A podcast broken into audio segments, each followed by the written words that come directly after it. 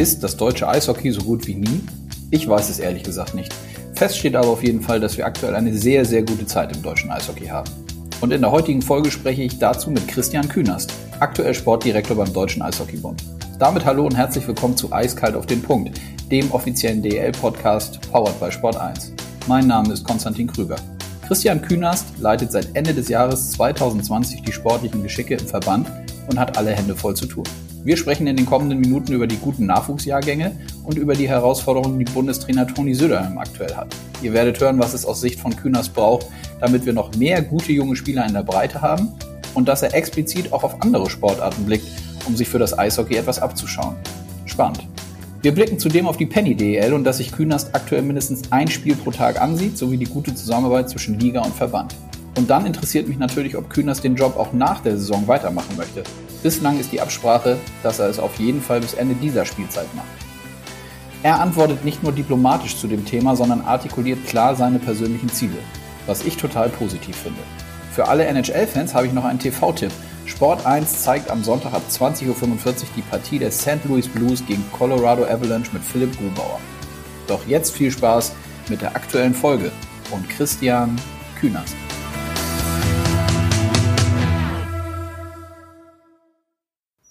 So, die rote Lampe leuchtet bei mir. Die Aufnahme ist gestartet. Es ist Donnerstagmorgen. Ich freue mich auf eine neue Podcast-Folge und auf meinen heutigen Gesprächsgast Christian Künast. Guten Morgen. Guten Morgen. Wo erwische ich dich? Ich bin zu Hause im Homeoffice und bin heute auch ganz froh darüber, dass ich heute mal einen Tag, ja, zwar arbeitend, aber zu Hause verbringen kann. Ja. Wie ist das im Moment bei dir und bei euch beim DEB? Ist das äh, je nach Terminlage, ob ihr Homeoffice machen könnt oder ob du im Büro bist? Wie, wie macht ihr das gerade?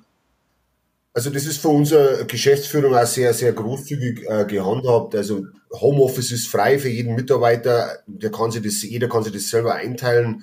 Wir haben Bürozeiten, ja, unser Büro ist besetzt und immer wieder tauchen auch Mitarbeiter im Büro auf, aber bei uns kann sehr viel von zu Hause erledigt werden und das nutzen auch sehr viele und sehr fleißig. Mhm. Gut, ja, wir wollen natürlich heute über, ähm, wen wundert's, das, äh, das deutsche Eishockey sprechen und so ein bisschen über deine Person und die ersten Wochen. Äh, jetzt, das ist ja, glaube ich, seit, korrigier mich, wenn ich falsch davor bin, aber so seit, war es Mitte Dezember oder so um den 20. rum, als kommuniziert wurde, dass dass du das, also zumindest offiziell kommuniziert, dass du interimsmäßig ähm, Sportdirektor bist. Ähm, wie waren denn so jetzt rückblickend auf die ersten Wochen, ähm, wie war die erste Zeit für dich? Ja, irgendwo bin ich ja schon in der sage ich, Rolle dann seit fast Mitte Oktober, 19. oder 20. Oktober, habe ich das übernommen.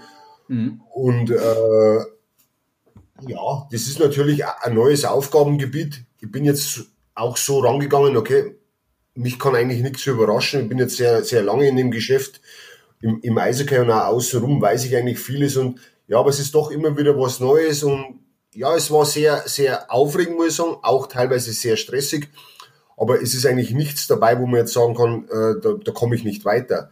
Und was halt von, von, von großen Vorteil ist, ist bei uns die Geschäftsstelle, das Büro oder alle anderen Mitarbeiter unterstützen mich halt und das, das hilft enorm. Mhm. Kannst du das, ähm, wenn wir ein bisschen nochmal spezieller drauf gucken, kann man das benennen jetzt so nach den ersten, sind denn ja doch nicht nur Wochen, sondern sind denn ja zwei, drei Monate schon, was so die größte Umstellung war jetzt bei der neuen Tätigkeit oder sind es mehrere Sachen gleichzeitig? Die größte Umstellung ist eigentlich, dass ich wenig Kontakt habe mit, mit der direkten Mannschaft. Also auf dem Eis bin, gut, das war doch die, die Zeit, wo wir jetzt alle haben mit Corona sowieso für alle, glaube ich, so, dass man nicht mehr die normale Arbeit hat, aber der direkte Kontakt mit einer Mannschaft, das ist eigentlich die größte Umstellung. Ich habe doch sehr viele Maßnahmen gehabt, jetzt mit der Frauennationalmannschaft auch. Und, und das ist eigentlich die größte Umstellung. Man hat nicht mehr so diesen Bezug zu einer Mannschaft, man ist mehr fürs große Ganze verantwortlich. Und das ist, glaube ich, vielleicht der größte Unterschied zu meiner Position vorher. Mhm. Ähm, durchaus stressig und hektisch, hattest du eben auch gesagt. Ähm, es war ja auch so, dass du bei der U20 WM mit dabei warst. Ähm, vielleicht kannst du da nochmal aus deiner Sicht äh, ein paar Sätze zu sagen, auch schon was den Prozess vorher angeht, als sich die Jungs getroffen haben ähm, mit Corona-Fällen etc. Da gab es ja sehr viele Unwägbarkeiten, die ihr da verkraften musstet und dennoch ja ein sehr, sehr tolles Turnier gespielt habt. Ich glaube ja, das war für jeden äh, eine neue Situation, so, so eine Maßnahme so in dem Rahmen abzuhalten. Also man trifft sich in Füssen eine Woche vor Abflug man, mit, mit, mit, mit strengsten Hygienevorschriften, man hat einen Bubble, die, die Spieler, die, die, die Teammitglieder, alle essen auf den Zimmern. Wir waren eigentlich nie zusammen, nur halt in den Eiszeiten zurück zum Hotel und jeder geht wieder auf sein Zimmer und man achtet drauf, man halt das, das ganze Testszenario hält man ein und dann, ja, mit Abflug oder mit Ankunft in Kanada wird man überrascht von den ersten beiden positiven Tests. Das war dann schon für alle auch ein, ein kleiner Schock, glaube ich. Und, und es ist ja dann nicht leichter geworden. Wir haben dann noch ein paar mehr Fälle bekommen und das geht halt dann sehr schnell. Und dann haben wir auch die Quarantänezeit verlängert für die meisten. Da war jetzt ich einer der Glücklichen, weil ich im Vorfeld schon einmal positiv war.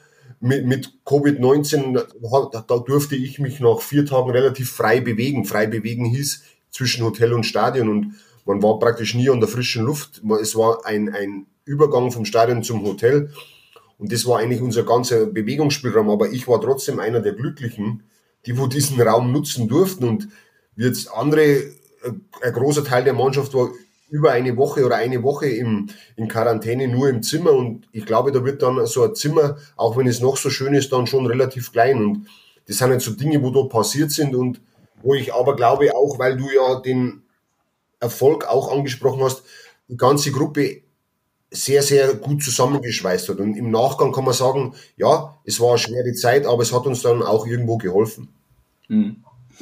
Wie ist denn eigentlich so, wenn wir jetzt gerade nochmal bei der U20 bleiben und, du sagtest jetzt auch, oder wir haben jetzt gerade besprochen, dass du mit dabei warst in dieser Bubble und auch mit drüben dann in, in, in Edmonton, in Kanada, wo gespielt wurde. Wie blicken so die anderen Länder im Moment so auf das Nachwuchs-Eishockey? Oder gab es da im jetzigen Zeitpunkt oder im letzten Jahr gar nicht so die Möglichkeit, mit anderen Personen aus anderen Ländern dazu zu sprechen wegen Corona? Wie muss ich mir das vorstellen? Meinst du jetzt explizit auf unser Nachwuchs-Eishockey oder allgemein? Nee, explizit auf unseren deutschen Nachwuchs-Eishockey. Ja, der, der, der deutsche sage Nachwuchs ist natürlich ein bisschen gestiegen jetzt in der Wertigkeit in der Welt draußen, weil ja, wir wissen selber, wir haben mit dem Dreiseitler ein, jetzt ein Aushängeschild nach außen, das wo halt eine Strahlkraft hat und das zieht in diesem Sog, kommen halt da Anfragen mit und wir haben jetzt wieder mit dem Tim Stützle einen, der wo jetzt seine, seine Fußstapfen hinterlässt in der NHL und da geht's weiter. Also der deutsche Nachwuchs ist, ist sehr, sehr interessant geworden und man weiß, es wird gut gearbeitet in Deutschland mittlerweile und das merkt man, man bekommt die Aufmerksamkeit. Es schauen auch andere Länder auf uns, vor allem auch Länder, die wo vorher vielleicht mit uns auf Augenhöhe waren oder immer noch sind. Also ich nehme, nehme jetzt einfach mal die Schweizer als Beispiel, mhm. wo wir mir immer ein bisschen neidvoll rübergeschaut haben in unser Nachbarland, ja, was machen die, was haben die für Möglichkeiten.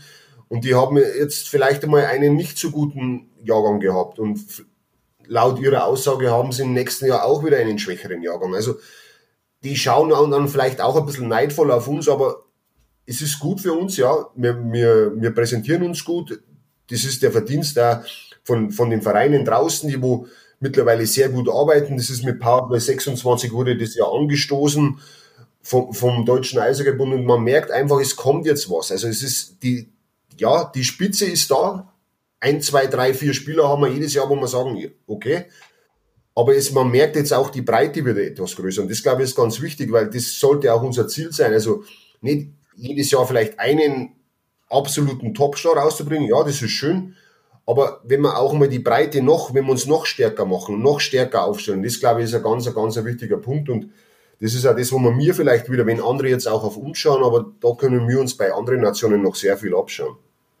Mhm. Würdest du denn sagen, du bist ja nun auch äh, seit mehreren Jahrzehnten dem Eishockeysport verbunden und äh, kennst letztlich alle Höhen und Tiefen, würde ich mal sagen. Würdest du sagen, es gab jemals eine bessere Zeit, was den deutschen Nachwuchs angeht, als momentan? Puh, das ist jetzt ein, ein sehr, dank, erst einmal danke für das Jahrzehnte. äh, ja, ich, ich, glaube, ich bin ja immer ein jemand, der wo das ein bisschen kritisch alles betrachtet. Also ich, ich freue mich auch und ich, ich, war dabei bei der U20 und habe das von außen und es war wirklich ein, ein, gutes Erlebnis, aber man sollte schon äh, die Defizite, die wo wir immer noch haben, betrachten und ja, es ist eine gute Zeit. Wir haben im Moment oder wir hatten eine sehr gute U20 dieses Jahr, aber man darf gewisse Dinge nicht vergessen. Wir hatten einen, einen einen herausragenden Spieler und sehr viele gute Spieler. Das hilft im Nachwuchs immer noch sehr viel in, in, für ein Jahr. Dann hatten wir mit den Schweizer in der Gruppe einen Gegner, der wo vielleicht dieses Jahr nicht ganz so war wie in den Jahren davor. Das ist ein Punkt. Und ich glaube, was ein ganz wichtiger Faktor war, irgendwo war auch der Druck weg, weil man wusste, man kann dieses Jahr nicht absteigen. Und das, glaube ich, hilft einfach. Mhm. Äh, dass es trotzdem eine sehr, sehr gute Zeit ist und äh, vor allem jetzt auch in einer, in einer sage ich mal, für die Gesellschaft einer fast sportlosen Zeit eine gute Bühne war, sich zu präsentieren, da braucht man nicht drüber reden, also das ist klar. Und ja, für Nachwuchs ist es gut, aber ich sehe halt immer noch sehr viel Luft nach oben und vor allem sehe ich sehr viel Luft zu den sogenannten Top-Nationen. Und da können wir noch sehr viel, viel tun, dass es noch besser wird. Kann man das ein ähm, bisschen spezifizieren, was wir noch tun müssen im deutschen Eishockey, damit wir weiter an diese Nationen aufrücken, die, wie du sagst, ein Stück weiter schon ähm, sind als wir? Ja, wenn ich jetzt einfach mit, mit der Zahl beginne, also wir haben jetzt eine sehr gute Mannschaft gehabt. Leider war der Moritz Seider nicht dabei, der Lukas Reichel nicht dabei, nur um zwei Namen zu nennen, aber dann haben wir mit dem Tim Stützle einen Erstrunden-Spieler dabei gehabt und mit dem JJ Beterka einen Zweitrunden vom NHL draft und die Kanadier hatten 19 Erstrunden draft. Also das ist eigentlich äh, eine Zahl, wo schon sehr viel aussagt. Oder äh, Länder wie Schweden, Finnland, die wo halt ja sehr, sehr gute Spieler haben und vor allem sehr viele gute Spieler auch in der Breite, in der Masse. Und da glaube ich, fehlt uns das noch ein bisschen, dass wir mir noch mehr Spieler produzieren. Produzieren ist jetzt ein hartes Wort, aber für, ja. die, für die Breite, für die Masse, dass wir mir halt auch zu einer U20-WM fahren und dann, ja, Viertelfinale schön, aber auch mal das Ziel haben oder haben sollten, okay, Halbfinale oder vielleicht sogar mehr. Und, und, und dass uns das gelingt, glaube ich, müssen wir einfach noch besser ausbilden. Also von ganz unten beginnen, U7, U9, da, da, da startet es und, und dann hochbringen und vor allem die Nachwuchsspieler und Spielerinnen auch bei Laune halten und, und bei der Sportart halten und da immer wieder Programme entwickeln, auch schauen modern, was passiert in anderen Nationen, was passiert in anderen Sportarten. Das, glaube ich, ist auch so ein Punkt, wo man mir vielleicht ein bisschen in unserem Kosmos Eishockey ein bisschen vergessen, was passiert in anderen Sportarten. Können wir was übernehmen? Und das hilft uns, glaube ich. Und das machen andere Nationen teilweise besser, teilweise machen wir Sachen besser. Es geht einfach um so, wenn man es nennt, wie bei einem Lehrling um die Grundausbildung. Und da können wir noch besser werden. Mhm. Ist das, das ist ja spannend, finde ich zumindest, so was andere Sportarten angeht. Ist das etwas, was du explizit quasi dir auf deine To-Do-Liste mitgeschrieben hast als Thema, was man stärker auch verbandsseitig fördern möchte? Also, dass man links und rechts schaut, was kann man sich aus anderen Sportarten, sei es in der Trainingsarbeit, sei es, ich, da gibt es ja sicherlich mehrere Punkte, ähm, was man sich irgendwie angucken kann und auch vielleicht ein Stück weit kopieren kann oder für sich selber nutzen kann. Ist das ein Thema? Ist auf alle Fälle ein großes Thema. Ich glaube, mein großer Vorteil ist, ich habe ein abgeschlossenes äh, Diplom-Trainerstudium in Köln.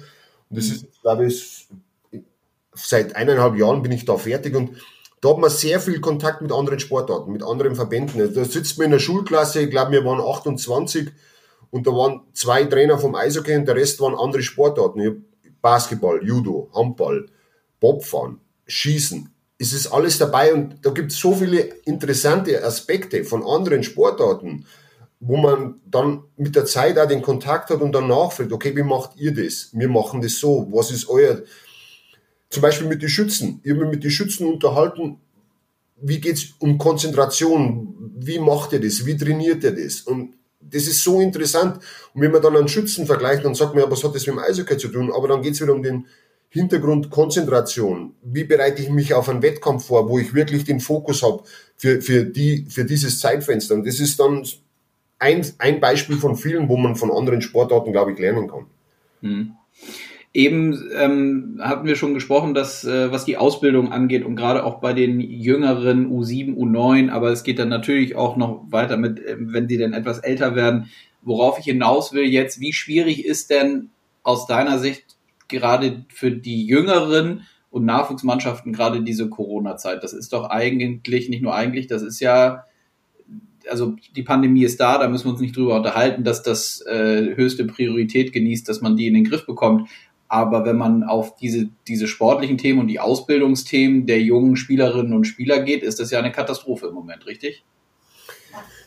Ja, das ist äh, eine sehr, sehr schwierige Zeit. Ich glaube, das wissen wir alle und wir lassen auch nichts unversucht, dass wir da irgendwo einen Weg finden, dass man den Nachwuchs, sage jetzt mal, den Gesamtnachwuchs zurück aufs Eis bringt. Aber die Zeit ist sehr schwierig und jetzt glaube ich ist auch eine Phase, wo man eben versuchen muss, über die Vereine und auch über den Verband, die, alle, egal wie viele Spieler es sind oder Spielerinnen, einfach bei, der Stange zu halten. Sei es mit Programmen, sei es mit Online-Training. das, dieses Wort höre ich so oft, aber dann kommt natürlich die Frage Online-Training als Eishockeyspieler. Da werden sich die meisten schwer tun, zu Hause irgendwo äh, Eis zu haben und solche Sachen. Ich glaube, ein wichtiger Punkt ist, wenn es wieder losgeht, dann müssen wir bereit sein. Das heißt, dann müssen wir Sachen haben, Programme haben, dass alle eben bei uns bleiben, weil das werden alle Sportarten versuchen, weil ich glaube, alle Sportarten haben dieses Problem. Und wenn, wenn wir dann hoffentlich zeitnah wieder unsere Sportstätten besuchen dürfen, trainieren, spielen, dann muss man da sein, kompakt mit Programmen und sagen, okay, das ist unser Weg und so gehen wir weiter in der Zukunft. Dass die Zeit jetzt sehr schwer ist, ist, glaube ich, selbstredend, da braucht man immer viel dazu sagen. Deshalb, ich bin immer so, ich gehe da sehr positiv damit um, weil ich kann das nicht ändern. Also ich bekomme tagtäglich Anfragen, wie, wie schaut's aus, warum darf der Nachwuchs nicht aufs Eis? Und dann kann ich nur immer darauf verweisen, ja, wir wollen, dass der Nachwuchs auf und wir tun auch alles dafür. Aber Entscheider sind eben hier andere. Und das ist eine Bundesregierung, die wo ganz klar sagt, so und so ist es. Und ich glaube, daran müssen wir uns halten. Wir können nur schauen, dass wir vorbereitet sind, wenn es wieder losgeht. Mhm. Wenn wir mal auf die A-Nationalmannschaft der Herren blicken, da haben wir jetzt letzte Woche war das, glaube ich, ne, als äh, letzte oder vorletzte Woche, als ähm, leider kommuniziert werden musste, ja auch in, in äh, so wie ich das mitbekommen habe, in enger Abstimmung natürlich zwischen äh, Liga, also Penny DL und DEB, dass die kommende Maßnahme in Füssen jetzt nicht stattfindet. Ähm, vielleicht ein, zwei Sätze von dir erstmal dazu, wie problematisch, auch wenn es unausweichlich ist, ist es denn im Moment für euch und für Toni Söderholm als Coach, dass jetzt die Maßnahme nicht stattfinden kann? In erster Linie kann ich, kann ich da jetzt auch sagen, dass es ein sehr, sehr transparenter und ein sehr guter Austausch war mit, mit der, mit der Penny DL und da sind wir immer offen miteinander umgegangen. Das ist, glaube ich, ein sehr, sehr wichtiger Punkt. Mhm. Für, für den Toni tut es mir persönlich auch leid, weil er sich wie immer sehr akribisch schon vorbereitet hat auf diese Maßnahme und für ihn halt auch, er sieht halt auch, okay, im Deutschland Cup war er leider nicht dabei aus gesundheitlichen Gründen und jetzt ist die nächste Maßnahme, die wird abgesagt. Jetzt ist sein, sein letzten Länderspiele sind vom, glaube ich, Mai 2019 und das ist jetzt schon eine lange Zeit und es ist ja auch, es kommt ein wichtiges Jahr auf uns zu. Wir haben jetzt ein Jahr bis zu den Olympischen Spielen und wer weiß, was die Zukunft bringt, wie viele Spiele kann er haben, wie kann er testen. Er will ja auch dann mit der besten Mannschaft zur Weltmeisterschaft fahren und dann auch zu Olympia. Und das sind lauter so, so kleine, äh, sage ich, Mosaiksteinchen, die wollen wir jetzt ein bisschen wegbrechen. Aber auch da gilt es nach vorne zu sehen, positiv zu bleiben. Er ist sehr rege im Austausch mit allen Spielern, mit den sportlichen Leitern, mit den Trainern und und da gibt's jetzt noch mehr zu beobachten, die Spiele. Er ist eh, glaube ich, jeden Tag irgendwo fast in einem anderen Stadion, schaut das Spiel und wenn nicht, schaut es von zu Hause an. Und er ist da sehr, sehr dahinter, dass er auch dann trotz, trotz aller Widrigkeiten, wenn es zur WM kommt und dann auch in einem Jahr zu den Olympischen Spielen die bestmögliche Mannschaft aufs Eis bringt. Mhm. Wie oft seid ihr im Dialog? So seid, sprecht ihr täglich miteinander oder ist das auch abhängig davon, ob es irgendwie dann tagesaktuell Themen gibt? Habt ihr so wöchentliche Joe Fix Runden? Wie muss ich mir das vorstellen? Also ja, wir haben schon feste äh, Themen und, und Runden. Auch heute haben wir um 9 Uhr haben wir wieder eins. Äh, da geht es um allgemein Inhalte für uns, für unsere Nachwuchstrainer. Aber mit dem Toni ja eigentlich täglich. Also das ist mal länger, mal kürzer, mal auch, mal treffen wir uns mal setzen wir uns einmal zusammen, je nachdem wie es erlaubt ist und diskutieren sehr viel über den Sport, aber auch, und das glaube ich ist auch eine große Stärke vom Toni, der schaut auch woanders hin. Also der sieht jetzt nicht nur stur, okay, das ist jetzt unser Eishockey, das muss ich machen, der schaut da über den Tellerrand raus. Was kann uns helfen? Was kann dem deutschen Eishockey helfen? Was kann dem deutschen Nachwuchs helfen? Das, glaube ich, ist ein ganz wichtiger Punkt. Und da tauschen wir uns sehr oft. Ja, eigentlich sind wir in täglichen Kontakt und ich glaube, das ist auch gut und so sollte der Austausch auch sein, dass wir das ganz sportfachlich auch voranbringen. Wie wichtig ist denn aus deiner Sicht das jetzt, weil wenn wir auf die Weltmeisterschaft blicken, da gab es ja dann auch, äh, wir wollen jetzt nicht in die politischen äh, Sphären eintauchen, äh, das habe ich auch mit Franz und Gernot hier, äh, glaube ich, zum Anfang des Jahres äh, schon getan. Da gab es ja die Entscheidung noch nicht, aber da haben wir ein bisschen über die Komplexität gesprochen, ähm, was äh, Weißrussland angeht. Äh, wie wichtig ist das jetzt auch gerade im Hinblick auf Planung und Vorbereitung, dass, äh, dass da jetzt eine Entscheidung getroffen wurde? Was die WM angeht? Enorm wichtig. Das ist ein Datum, wir wissen einen Spielort, wir wissen, wie alles ist. Hoffentlich bleibt es so. Man, wir haben es alle jetzt im letzten Jahr erlebt. Also mit dem Voraussagen müssten wir ein bisschen vorsichtig sein. Aber es ist sehr wichtig, wir haben ein Datum, wir haben einen Spielort und wir können uns vorbereiten. Wir, wir waren zuvor bereits in der Planung und wir sind da relativ weit, was das Ganze drumherum angeht, was wir planen können. Jetzt müssen wir natürlich warten auf die ganzen Details vom Veranstalter. Wird es eine Bubble sein? Wird es in einer anderen Form sein? Wie können Vorbereitungsspiele stattfinden? Sind es lauter so Punkte, die wo wir jetzt peu à peu abarbeiten müssen und brauchen wir aber auch immer Informationen eben von anderen Parteien und wir, wir planen, was wir planen können und bei den anderen Sachen brauchen wir eben Hilfe vom Veranstalter, von der IHF, von anderen Nationen, dass wir dann das zusammen final planen können. Mhm. Gibt es da so Erfahrungswerte, finde ich ganz interessant, ähm, wie lange so ein Prozess intern für die Planung eigentlich dauert? Also hat man dann so ein, habt ihr selber so ein, so eine Deadline, wo ihr sagt, ja, bis zu dem XY-Datum müssen wir klar sein mit unseren internen Planungen, vorausblickend dann auf so eine WM? Ist das in diesem Jahr vielleicht dann auch anders in Zeiten von Corona? Oder gibt es das eigentlich nicht? ja, es gibt feste Punkte und ich bin ein Freund auch von festen Daten und sagen, okay, wir machen jetzt ein Meeting, weiß was ich, im, im Vorlauf und in, in vier Wochen oder zwei Wochen setzen wir uns wieder zusammen und dann müssen diese Punkte abgearbeitet werden. Aber gerade jetzt in dieser Zeit, wo wir sind, da gibt's ein Zauberwort und es war, wir haben diese Woche auch mit, mit, mit, mit, mit, der, mit den ganzen Mitarbeitern beim DEB ein Meeting gehabt, online natürlich, und da war das Zauberwort flexibel. Und wir müssen einfach flexibel bleiben in allen Belangen, egal ob das jetzt eine U16 äh, Frauenmaßnahme ist oder ob das eine Herren-Weltmeisterschaft ist. Man muss flexibel bleiben und es geht einfach nicht anders. Das, das verlangt sehr viel von unseren Mitarbeitern, immer wieder Sachen zu ändern, neue Hotels abzusagen, neu zu buchen. Wie, wie entwickelt sich auch das Geschehen in der Liga? Das ist ja auch ein, ein großes Thema. Ich glaube, die, die Penny DL ist bis jetzt sehr gut durch diese ganze Phase gekommen. Jetzt haben wir ein, zwei Spiele, glaube ich, verschieben müssen. Das ist ja auch ein großes Plus, das wo dann am Ende uns hilft. Da, da seht ihr in anderen Ligen, wenn jetzt in die Schweiz schaue, ich glaube, Bern war vor kurzem, musste neun oder zehn Spiele bereits nachholen. Und es wird dann auch schwieriger, das kollidiert halt dann mit der Nationalmannschaft. Aber das Ganze muss einfach flexibel bleiben, weil ich glaube, keiner von uns kann voraussagen, was ist in drei Wochen, was ist in fünf Wochen. Hm. Ja, das ähm, wäre jetzt auch der nächste Block gewesen, den ich gerne einmal besprechen würde, was die Liga angeht. Ähm, in der Tat ist es so, wie du gesagt hast, wir sind da bislang gut durchgekommen, mussten jetzt ein Spiel, nee, oder zwei, glaube ich, weil Wolfsburg in äh, Mannschaftsquarantäne angeordnet von der, von der Gesundheitsbehörde gehen musste. Ähm, da musste jetzt das Kölner Spiel äh, verschoben werden gegen die und auch jetzt am Wochenende Bremerhaven. Aber sonst sind wir bislang toi toi toi sehr gut durchgekommen. Ähm, erste Frage, wie hast du so die ersten Wochen des Spielbetriebs selber verfolgt? Wie viele Spiele guckst du selber? Warst du selber in Stadien unterwegs oder machst du das dann von zu Hause?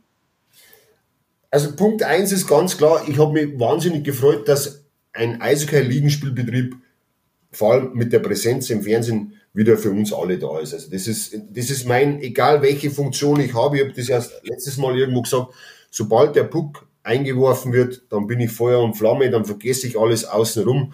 Das ist meine Leidenschaft und das mache wie du heute schon gesagt hast, seit Jahrzehnten.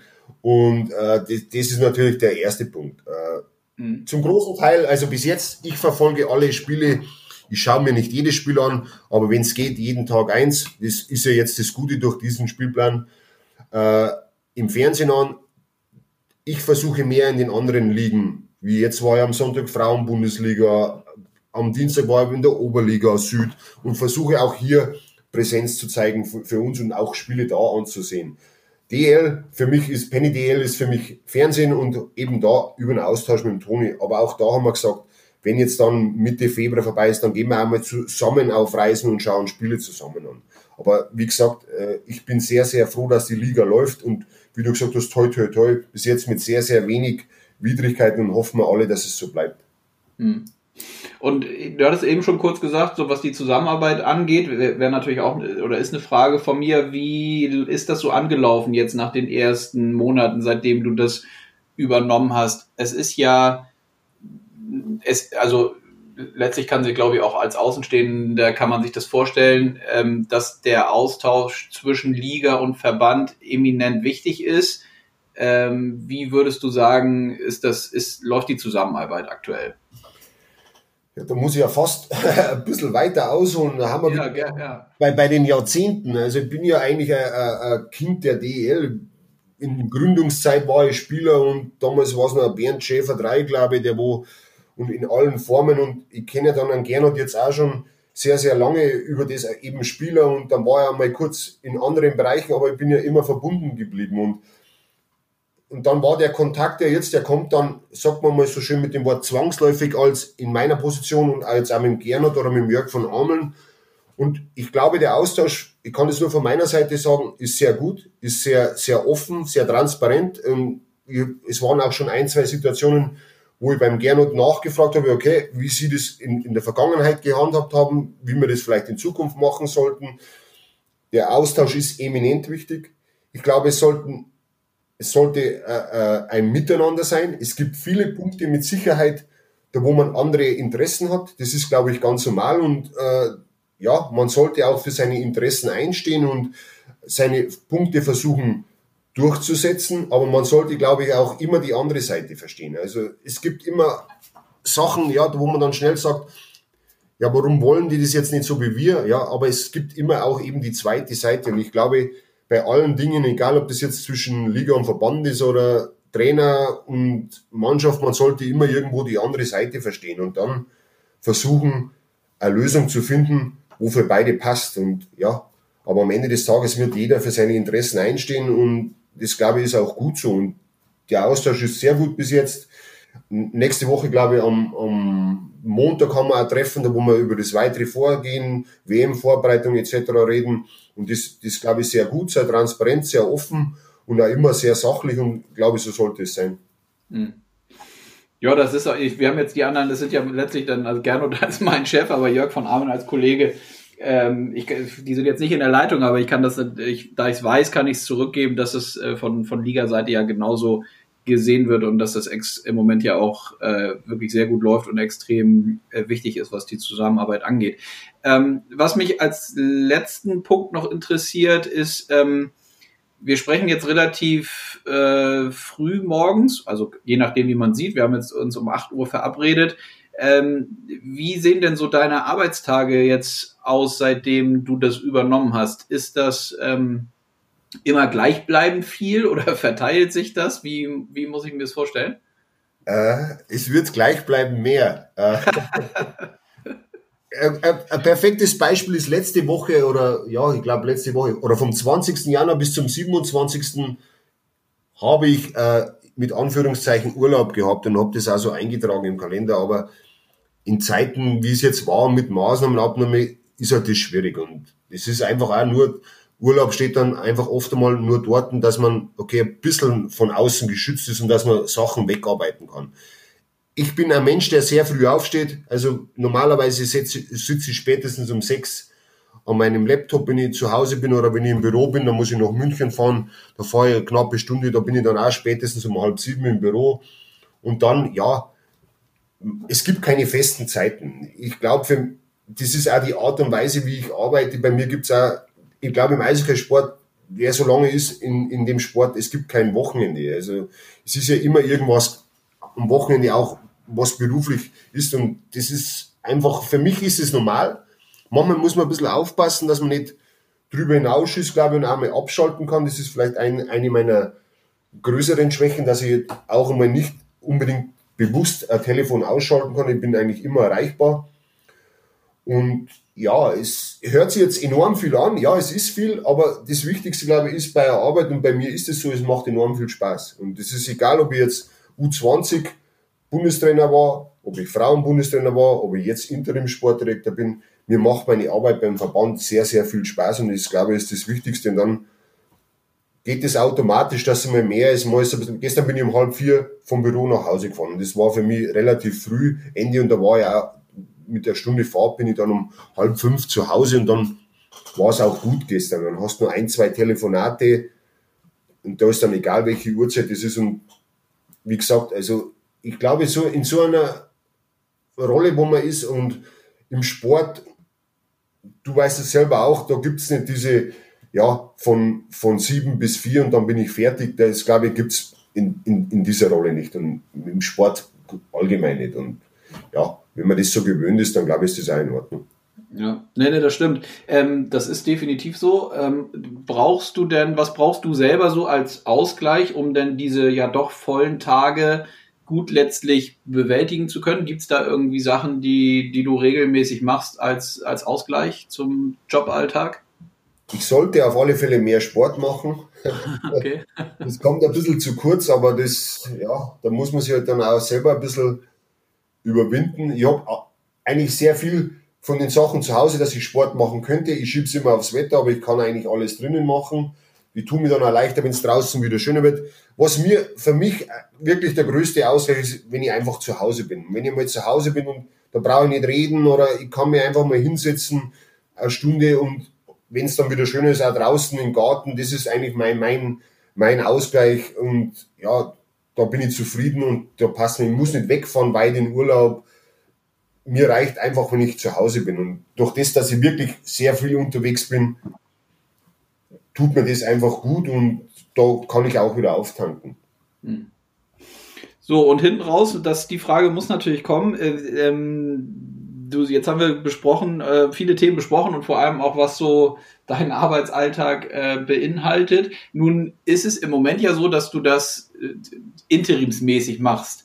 Äh, du könntest dir aber schon vorstellen, das äh, auch so richtig weiterzumachen, oder?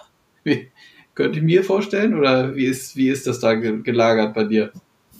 Ich kann es ja diplomatisch beantworten, aber ich kann ja, oder ich sage es ehrlich, ja, es ist wie, wie glaube ich vorhin erwähnt habe, also mir macht es sehr viel Spaß. Ich kann es mir durchaus vorstellen. Entscheiden werden es andere. Ich bin da auch, ich muss jetzt auch erwähnen, auch mit dem Präsidium, man hat ja nicht so viel Kontakt. Es gibt ja nur gewisse Punkte immer. Mit Franz Reindl bin ich im regen Austausch, weil der eben auch unser Hauptansprechpartner ist. Da kann ich bei allem nachfragen, der unterstützt mich. Am Ende des Tages ist es so, es hat einmal irgendwo geheißen bis Saisonende. Wann ist ein Saisonende bei uns? Ich glaube irgendwann durch die WM so spät, irgendwann 30.06. Ja. Äh, ich glaube, es ist eine enorm wichtige Position, auch für die weichen Stellen für die Zukunft. Ich mache das so gut ich kann. Ich glaube oder ich bin überzeugt, dass ich es gut mache und entscheiden sollen es dann andere. Und ich kann mir es durchaus vorstellen. Ich würde es auch gern weitermachen. Und dann, glaube ich, wenn es passt und wenn meine Arbeit überzeugt, und das glaube ich ist das Wichtigste, dann werden die Entscheider auch auf mich zukommen und mit mir reden und sich vorstellen, wie sie sich die Zukunft vorstellen. Und dann glaube ich, ist es auch ein offenes Gespräch. Auch hier wieder beide Seiten verstehen und dann schauen wir weiter. Ich kann es mir sehr gut vorstellen. Wie gesagt, entscheiden werden es andere. Hm. Also ja, finde ich völlig legitim, wie du es beantwortet hast. Äh, letzte Frage dazu, die mich interessiert: Ist das dann so, wenn man das selber, also so, wenn man selber im Kopf hat, so wie du es jetzt gerade geschildert hast, dass man das aber dann im täglichen wegschiebt. Also damit meine ich, dass es, es, es be, be, ne, belastet in Anführungszeichen dich jetzt nicht, dass du immer denkst, ich muss das jetzt besonders gut machen, weil ich es ja eigentlich gerne weitermachen möchte. So ist es nicht, oder? Oder denkt man zwischendurch schon mal daran, dass man, ja, das hätte ich, kann ich jetzt noch ein bisschen besser machen, hätte ich es ein bisschen besser gemacht, hätte ich noch bessere Chancen, dass ich es vielleicht weitermachen darf. Wie ist das? Am Anfang ist vielleicht so, so, so eine Denkweise da, ja, das mhm. Muss ich ganz offen so zugeben, weil erstens hat man, glaube ich, wie überall ein bisschen Angst vor Fehlern und dann, ja, und dann ist man ein bisschen unsicher und dann rutscht man da rein oder will man es dann überhaupt machen. Aber mittlerweile bin ich so, jetzt, im Moment ist es mein Job, ich mache den mit voller Überzeugung. Ich, wie, wie alles, was ich mache, haue ich alles von mir rein und stelle die Weichen so, dass egal, wenn es ich weitermache, dass es passt und wenn jemand Neues kommt, dass der darauf aufbauen kann. Und so, so ist meine Herangehensweise. Ich habe das auch lange, da, da spreche ich immer sehr viel mit dem Toni Söderholm und mit dem Karl Schwarzenbrunner. Das ist unser Bundestrainer Ausbildung und Wissenschaft. Und das sind eigentlich so meine zwei Hauptansprechpartner. Und mit denen gehe ich alle Themen an.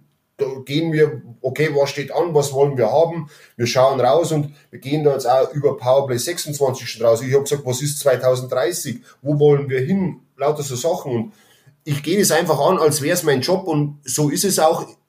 Und ich, ich verschwende da an das andere im Moment, ehrlich gesagt, mittlerweile keinen Gedanken mehr. Super, ja, total spannend. Über 2030 äh, müssen wir dann höchstwahrscheinlich oder hoffentlich äh, nochmal dann eine nächste Podcast-Folge machen. Das ist, äh, das ist ja höchstwahrscheinlich, wäre das ein Thema äh, für sich, wo, worüber man nochmal äh, länger sprechen könnte. Finde ich total spannend, weil ich glaube auch, dass wir als Liga solche Themen natürlich auch in den Fokus nehmen müssen. Wo wollen wir nicht nur in den nächsten ein, zwei, drei, vier Jahren, sondern wo wollen wir wirklich in den, in den nächsten auch wieder Jahrzehnten irgendwie mit dem deutschen Eishockey stehen. Spannende, spannende Themen stehen an. Ähm, ich danke dir auf jeden Fall äh, für deine Zeit am, am Morgen. Drücke die Daumen, dass jetzt die nächsten Tage, Wochen und Monate so laufen, wie du und wie ihr euch das vorstellt. Ja, und dann freue ich mich, wenn wir uns äh, dann hoffentlich in der, in der gleichen Position nochmal wiederhören hier im Podcast. Vielen Dank. Danke dir. Also, schönen Tag. Ciao, ciao. Ja. 2030 und das deutsche Eishockey. Ich bin gespannt, wo wir dann stehen. Aber bleiben wir im Hier und Jetzt. Wie gesagt, es ist eine gute Zeit, aber es gilt, das weiter auszubauen und stetig dran zu bleiben. Ich glaube, das wurde ziemlich deutlich, dass auch Christian Kühners das so sieht. Ich freue mich, wenn euch die aktuelle Folge gefallen hat, ihr sie weiter verbreitet und liked. Und wir hören uns nächste Woche wieder, wenn es wieder heißt Eiskalt auf den Punkt. Bis dahin bleibt gesund, macht's gut, ein schönes Wochenende. Wir hören uns nächste Woche. Euer Konstantin.